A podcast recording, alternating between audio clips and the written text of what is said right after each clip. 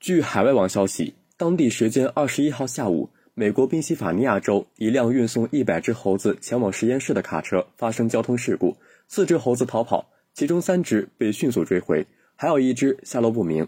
二十二号晚，警方宣布逃跑的猴子已被找到。